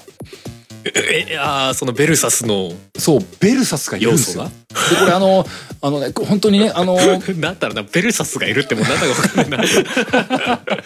何何これねあのちょっとねあの半分冗談というか受け狙いぐらいで話すんだけども、あのベルサスの亡霊でググるといっぱい出てくるのよほうベルサスの亡霊でググるとキングダムハーツ3の話がボコボコ出てくるんですよ なんかあんだね興味があったら見てほしいけどあのみんなあまり信じないで見てほしい迷信だと思って見てほしいんですけどあのキングダムハーツ3の中にトイ・ストーリーのランドがあるんですけどねうんトイ・ストーリーのランドに入るときに、トイ・ストーリーの面々が、んあの、新作のゲームを出るって楽しみだねっていうふうに言ってるムービーから始まるのね。うんうんうんそこのムービー、新作のゲームっていうのが、なんか FF っぽいなっていうムービーなのね。はいはいはい CG ムービーが。うんうんこれからな、ベルムレックスっていうゲームが発売されるぜみたいな感じうんうんうのん CM がやってますと。このゲームは面白そうだなってトイ・ストーリーのキャラクターたちが言っとると。うん でこのベルムレックスって何なのっていうのが言われると、ノクトっぽいやつがいるんですよ ね。おうおうおうおうおうおうって、うんでその時はそこまでだったんですよ。なんか、うん、変なの入れてきたな野村バカだなって思ってたんです よ。やめとけやめとけ まあなんかなややりがちだなってそう、うんなんかうん机になんか余ったムービーでもあったのかなとか思ったんですよ僕は。うんで「キングダムハーツ3リマインド」っていうのが出た時にうんそのノクトっぽいやつがうん隠しボスとして登場したんですね。あへえでその隠しボスが新宿渋谷東京っぽいところにいると、あー例のムービーではなく例のムービーでもあるしうんあのこれ次回作だよねみたいなムービーのところにその新宿渋谷っぽいところにい空るとがいるみたいなね空やつだよね陸そしてノクトっぽいやつがいるとうあノクトっぽいやつもいるんだーんなるほどねでノクトっぽいやつはなんて名前なのっていうと夜空っていう名前なんですよはあほうとそしてうんなんだかベルサス13なムービーが流れて「キングダムハーツ 3D マインド」は終わっていくんですよへえへえベルサスで開発当時というか流れていたトレーラーでうん有名な車に乗っているシーンっていうのがあってうんその車に乗っているシーンそのまんまが「キングダムハーツ3」の次回作なんじゃねえのっていうムービーになってるのとうあんれ新宿のこの光景これそれってベルサスの頃あったけども FF15 に流用されたこれじゃんっていう風な、うんあの王とインソムニアっぽい新宿があるんですよ。はいはいはいあーノムリンベルサスキングダムハーツにくっつけるんだっていうのがすごい見えるんですよ。あのーはいこれは本当に僕の、あのーどす黒い感情でしかないんですけども、うんあのー空とノクトをこれ以上いじめるのはやめてくださいあまあ思うわなやめろって思うよねのっていうかうん そういやめうのてくれよって思うんですよ終わらせろよちゃんとっていうあ あのーなんかねすごいね今回ねこれを、あのー言うのもたわ、あのーうん自分の中でちょっとブレーキをかけようとも思ったんだけどもノンノリの感情もわからんでもないのよ、ベルサスを作りたかったのはわかるわかるようん、うん作れなくなったのはわかるいやそいやそもそもベルサスって何なのっていうのはあるけど ね何が作りたかったのかこっちは何も分かんないから何とも言えんけどあでもねそれ結構ねあのノブリンフォロワーの僕としてはね読み込んだんですけどもね、うん結構設定しっかり考えてたっぽくてねうんあのノクトはあんな明るくていい子じゃなかったらしいのよ野村的にはああもっとクラウドみたいな感じだったともっとクラウドというかあの全然あの残虐な子なんですみたいなそういう結構設定がなねそうそうそうあったっぽいのよね、うんなんかあったっぽくてその陽の部分にうんノクティスが置き換えられちゃったみたいな感じでああじゃあダークノクトが出てくるかもみたいなそうもともと作りたかったダークノクトがうんベルサスという形を取れなかったんで「キングダムハーツ」の世界と合流しちゃいましたみたいな見え方が 今すごいしてる のよ。やるなそんなことってうわーってなってくるいやまあそうでしょうあれがただのファンサービスだったのかそれとも本当に次回作をなんか ね魔改造で作っちゃうつもりなのかわからんねまあでも「キングダムハーツ」って実際なんかもうなんかね何やってもいい雰囲気になっちゃってるからなんかやりかねないなとは思わなくもななんいかねいやーそのノムリンの IP だからねその何をやってもノムリンの自由でしょっていうのはねあのい気持ちの一部としてはあるんだけども、本当思うのがね「キングダムハーツ」を終わらせてあげてほしいんだよね本当に思うのいやそりゃ 思うよやめてあげてっていや本当ここで引き合いに出すのもあれかもしれないけどさそれこそ「エヴァンゲリオン」は終わったわけよああ終わったねああおめでとうございますああよかっあたのねね結構想像以上にまあお俺はいいいい終わり方をしたなと思っているのよだあからそれを考えてさ脳内にこの前小平さんが言ってたさ「そのエヴァ終わったっぽくてよかったね」って FF15 と「キングダムハーツ」をやったものよりみたいな書いてあってさ「重いわ」と思ってでも本当そうと思っていやーでもさ本当にさ辛いというかさあの別にさシリーズが続くこと自体僕嫌じゃないのよ「あのうんキングダムハーツが」あの続くこと自体は、まあ、人気シリーズだしいいことだと思ってるんだけども、うんなんかさ勝手にさすごい被害妄想的に感じちゃうのが、うんあの本当に大人の都合で空とノクとかいじめられてるように見えてるのよ僕には。 いやわかるわかるいやだからなんかその物語の都合っていうかさ物語としての話の流れじゃなくてさなんかこうあるべくしてこうなっちゃってるよねこの人たちっていう感じがしちゃうのよねそう誰かにやられたっていうかその創造主たるノムリンにやられてんじゃねえかみたい なさことを思っちゃうのよねそれこそなんか俺的にはなんか FF102 ぐらいからおかしいんじゃないかな救いにって思ってんだけど あーまあまあそうだな。ちょっといやぜ全部が全部じゃないよでもなんかその辺からうーんなんかどうしちゃったんだろうなっては思ってるよねそうなのよいやなんかねそのまあ本当に自分の中でもあの整理しきれないというか FF15 は開発中止っていう形でエンドを迎えたんですよででもこれは受け入れるしかないし、うんまあいイフエンドを見た末にまあうんイフもあったけども一周回って本編エンドで本当は良かったんだなっていうのを思ったんであるう種んすっきりしたのようんうんうんあのようやく消化しきれたというかねそこはねうんうん思ったのよね。で一方で「キングダムハーツ」はなんかこの先なんか個人的には追いかけたいっていう気持ちがありながらもうやめてあげてって思ってる気持ちが多分しばらく消えないんだな っていうのが追いかけるのすら躊躇しちゃうよねそうそうんそこが辛いっていうのとあの僕が今背負ってる感情を、うんあの FF7 リメイクでもお前ら背負うんだぞって思ってる気持ちがよそうなのよもうなんか爆弾2つ抱えてるみたいなことになってるでし ょいや一応 FF15 はさなんちゃらクリックで、まあ、まあ着地っていうかさ終わらせたわけじゃないそうそうそう強引にもうもうこう追加のコンテンツも作んないっすもう終わりってバーンってやったわけじゃないそうそうそうもうなんなら FF7 リメイクはどんどん手を広げようとしてっかってまだね本当なのよなんかさ「キングダムハーツ」以上のことが起きるぞいや怖 いよなあれないやだってまあでもそうそういう過去をやってきちゃってるからさ別にそれがノームリンだけじゃないんだけどスクエニがさそうなのよでそのなんかちゃんとしたいいものを作ろうっていう制作となんかそのビジネスとして作品を見ている人たちの帰りみたいのが透けて見えてる感じがしちゃうのよねスクエニの作品見そてうなんだよるなとそれが辛いのよね結構ねねえそうなのよそれをやらされるのも辛いしねそうなんだ、うんものはいいんだけどでもだ FF7 リメイクもさ別に FF7 じゃなくてもさ、なんかちゃんとした作品としてさあのクオリティのもの出したらまあまあそれはそれで良かったんじゃないのっていう気もするんだけどまあねそのあんだけし立派にエンジンできたんだから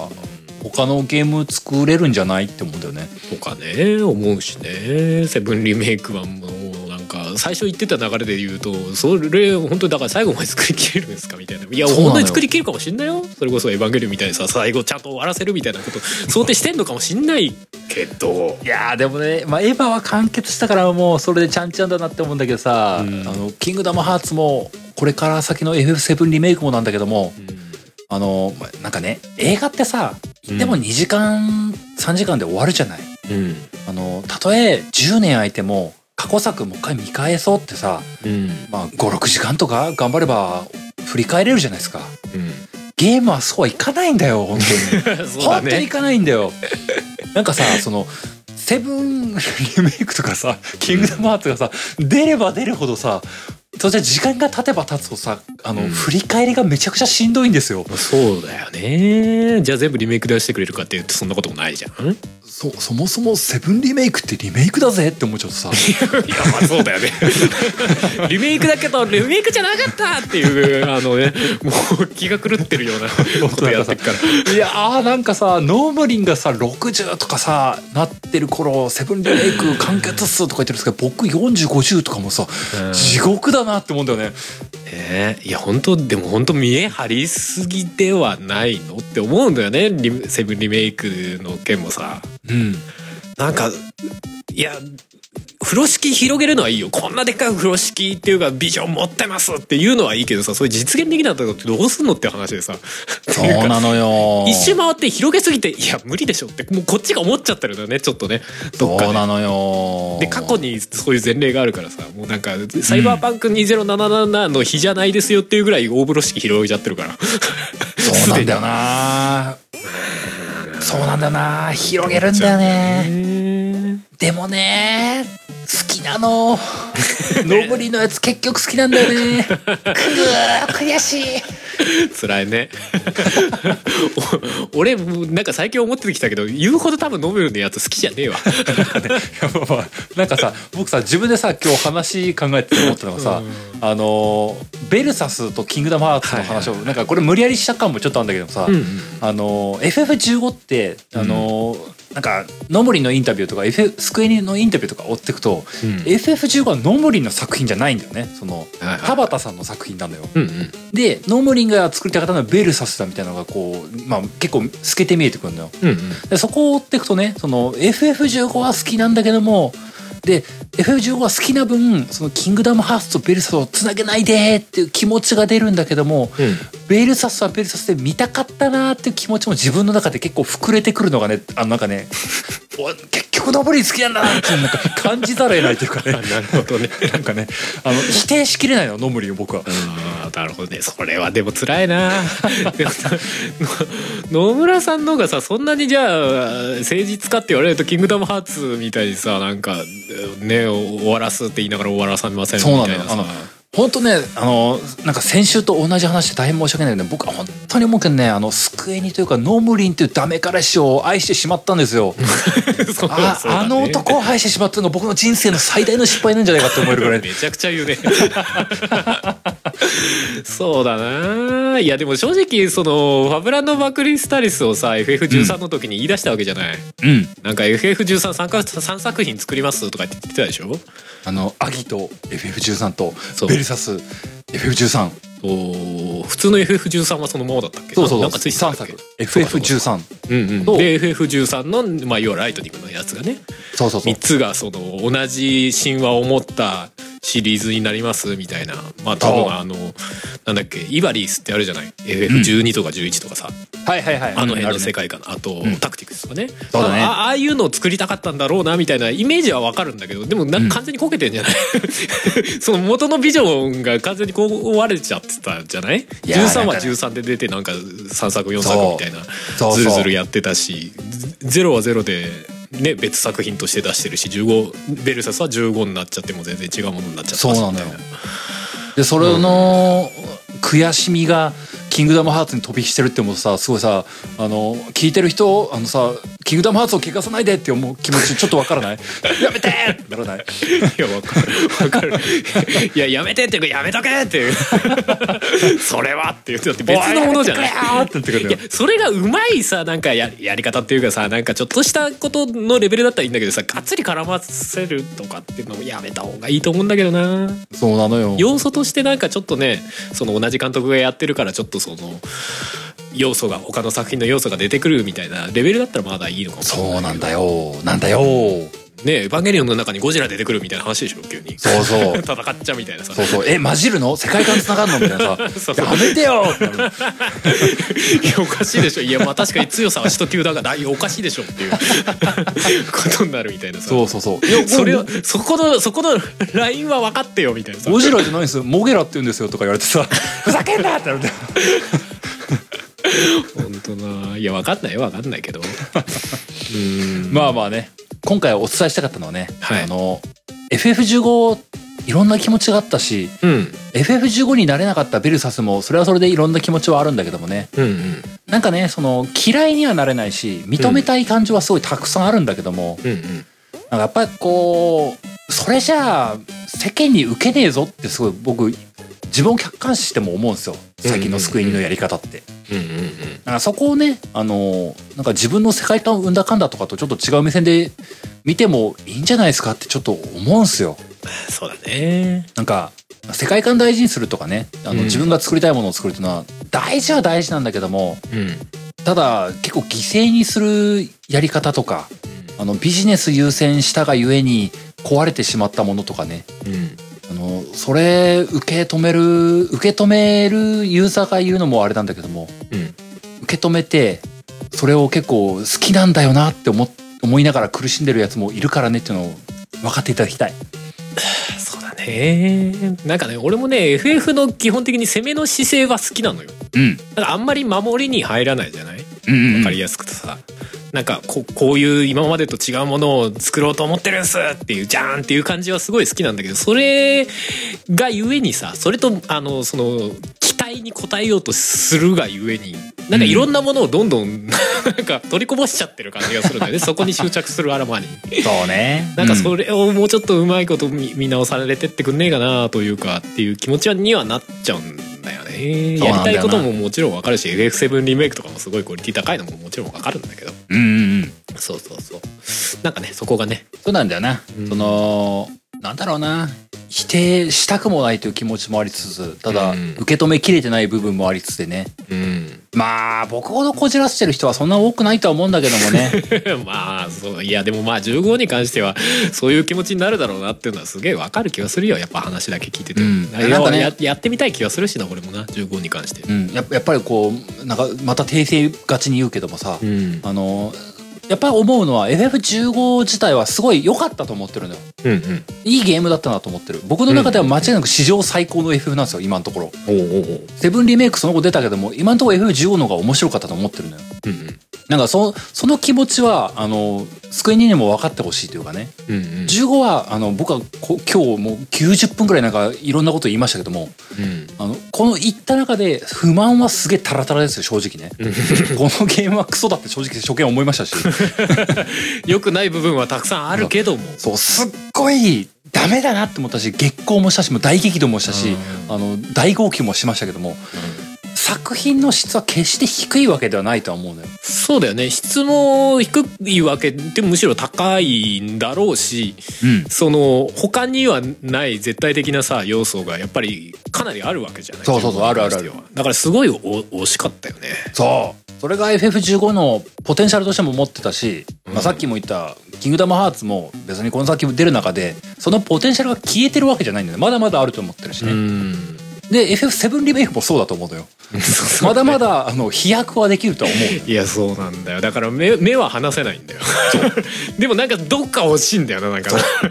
やり方だったりとかさまそあう内容もそそううだしさ絶対いいものは作れるんだからね なんかねちょちょっとね、あのー反省もしてほしいというのが本こ音れなんはですそうよだねななんでどうでもいいとこで株下げちゃうのって思うじゃ んないか本当そうなのよ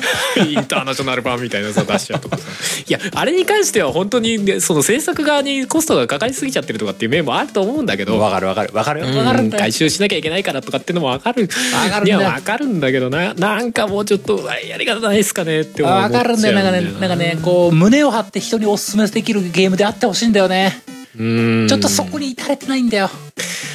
なんかねなんかねいやすげえ難しいことだなというのは分かっているのだけれどもうん難しいなそうなのまあ永遠に話が終わらなくなるんでね終わっていこうかなと思い ますよ そうだね今回2回にわたるのかなってちょっと途中から思ってたけ ど僕もね僕もなんかあのげ原稿大量に書いたんだけどもう半分も読んでねえなとは思いながらねいいのいいの大丈夫 後腐れしない どうだろうなどうだろうななんか次回半分くらいロイヤルロイヤルエディションの話しようかないいよ別にあんまりあんまりいい話にならないからどうなんだろうなと思いながらねままあまあとりあえずでも今日はここでまず終わっていきましょ うあそうですねそんなわけで最後エンディング入っていこうかと思いますはーい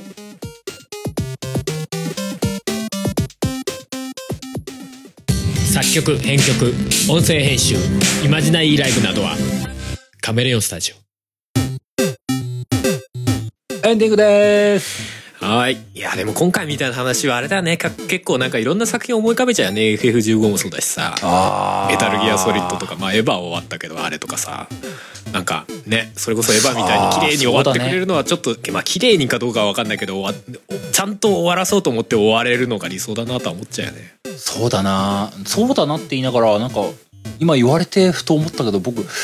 この FF ほどの感情がメタルギアには湧いてないんだな不思議なもんだなあでもメタルギアはちょっと異例だよね一回もう話としてはお4で終わってるからねやっぱそうそこかなやっぱそうなのかなじゃないのかな5自体やっぱなんかうん打打足っていうと言い方悪いけども、うんそうだねなんか結末が4で提示されたもんね確かになそうだねここかなまあ小島監督が作ってるけどもお話としてのっていうよりかはそのゲームとしてのそのビジネスじゃないけど要素が強かったかもしれないねどちらかといえば、って気が確かにするなうんうんうんまあそうだなあと「キングダムハーツ」がまだ終わってないところがあるからなそこの恨み節もあんだろうな僕はないやーあるでしょうね「キングダムハーツ」は本当 本当追っかけてる人かわいそうだなと思う け どかわいそうって言われるのがまた辛いよねそうかわいそうって言い方もおかしいんだ けど別にかわいそうじゃねえわって言われてるよそうなんだよいやにしてもちゃんとなんかだって終わりって言ってたよね確か3の時ねいやーいやうんなんかもなかっうたっけこそこさなんか僕もさつあのほじくり返すの辛いけどもさあの、いやダークシーカー編が終わるって言っただけだよみたいな感じで さそんな 何それってなんかさそりゃ卑怯でしょうよいやその「 エヴァンゲリオン」でいうさ急激で一回終わったわけじゃないあれは、んあれはあれで終わり方としてはどうなのっていうのはあるけどさ終わったわけじゃない、なんかそういう終わりか方でもいいからちゃんと一旦は終わらせてほしいよねなん かねそうなんだよないやーまあ「キングダムハーツ」このこの番組やってる中でん4の発売とかあんのかな、何年やれば出るか ないやもう今のところ影も形もありませんので5年じゃ効かねえ気がしてんだよないやそもそも本当に出すのかすら怪しいんじゃないだって明言してないでしょしてないしてないだいやなんかねあのーえなんだっけインターグレード F7 リメイクインターグレードの発表その時のなんかインタビューを読んだらうんあのーセブンリメイクのパート2の構想が出来上がってきたみたいな状況らしくて、うん 金派は置いてけぼりだみたいなこと言ってた気がからいやキンハーのことも一応は触れてたのうん、だだからそのノムリンサイクル的にはうん FF7 リメイクパート2多分金派 FF7 リメイクパート3みたいな交互体制になるっぽいよねなんかねあーなるほどねそのメインがっつり超大作ノムリン AAA はそこに入って多分その隙間にあのー ECFF7 はいはいまあでも EC はなんか外注なんじゃないのあれ確かでも多分ねがっつりね口は出すっぽいよ怖えよ っていうかあれもう話終わってんだから基本的には口出すとこねえんだわって思っちゃうけどねいやーうんいやどうなのなんまあかでも監督だからね監督プロデューサ作るーのかなって思っちゃうねなんかねあーなんかやっちゃうのかなわかんないけどねそうその今今話したこの感じの時点ですげえ未来っぽいじゃんなんか「キングダムハーツ4」すげえ未来っぽくないすげえ未来っぽいよっ ていうか FF7 リメイクがだから終わんのかっていやーもうなんかうんノムリンをなんとかとかいつかしようかななんかなもう恨みし怒られっかかな恨恨み節しか出てこなくなっちゃう まあねまあ別に正直ノムリのせいだけではないとは思うんだけど多分いろん、ノムリも多分いろんなのに板ばされされてる部分なきにしもなのかなとか想像するけど ねそうそれは分かってる分かってるつもりなのよ絶対さあのノムリンだってやりたくない部分っていうかもうやらやらされたりとかしてると思うんだよね、うんうんなんか構想じゃない部分のところさあのー会社の他の人とかから「こうしなさいよ」とかきっとあると思うんだよね。逆にね広げすぎたのをいやいやこれ無理だろうって言われてるとかねちゃんとね、そうそうそうなんか自分のスポイルせざるを得ないみたいなうん、あると思うのよねそういう机の内部での辛さとかもあるとは思うんだけどもねうんそのはためから見たユーザーもそれなりに辛い思いしてんだぞっていうのをねそうだね今日はトロしてみたっていうお話でしたよそうだねまあ匂わせて終わるのは良くないな良くないよそういうのいやちゃんとだってさ先にプランがあるんだったら分かんないよそのゴトブ王みたいなさ うんうんまあ次出すんだろうなみたいなの分かるけどさちょっとなんかいつ出るか分かんないのに匂わせだけしとくってそれはちょっと卑怯じゃない それは解放してあげてって思うよね本当だよなんか出てない時にそれでさなんかまた新作出しますでさまたね前とちょっと話がつながってますならまあその話出すと終わんないねいや本当はね終わんないけどなんかさ途中ハルさんがさあのエヴァの話してくれたけどもさ僕さ、はいはいツイッターでぼやぼや見てた中さ僕は僕でさ、エヴァ終わってよかったねみたいなこと書いたんだけどもさうんあの全然あの僕リアルとかで面識ない人のツイートでさうんあの、エヴァ見ました。呪いが解けましたって書いてきてさ、うんあ、呪いだったんだって思っちゃ ってさ。あ、いや多まあ分そうそかの、僕もこれ呪いなのかなって思っちゃってさ。いやあ まあそこは本当に多くは触れたくないんだけどまあわかるよそのツイート すげえわかる俺もそんな感じでエヴァ見ながらちょっと普段そんなことないけどちょっと涙ほろって出てた もんしとーってな涙してたからねエヴァ見ながらいやいやいや本当そんな感じでしたよあれはもうゲーム番組だけど僕もエヴァ見てエヴァの話したいもん な。うんなんか、なんかついな。にゲーム以外の話ゲームじゃないなんとかとかしたいもんな。あーまあね俺も話したよ正直 F1 の話 はそうだなまあそれはそれはどこかわかんないけどもまあまあ、本当終わりなく、終わらなくなるんで終わりましょう。そうですね最後、いつものやつ読ませていただきますよは。いいいよいいよえーこの番組ゲームなんてこでは皆様からのお便りを募集しておりますお便りは番組ブログのお便りフォームまたはメールにてお送りください番組ブログゲームなんとか .com 番組メールアドレスはゲームなんとか .gmail.com です、えーゲームなんとかの綴りは GAMENANTOK ですはいそんなわけで第162回はこの辺でおしまいですまた次回お会いしましょうお相手は小平と春でしたそれではまた来週やっぱつれえわお前らのことやっぱ好きだわよく言った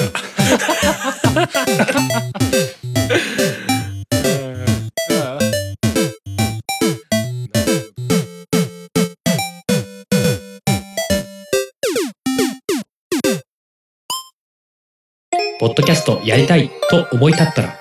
ポッドキャスト制作指南所。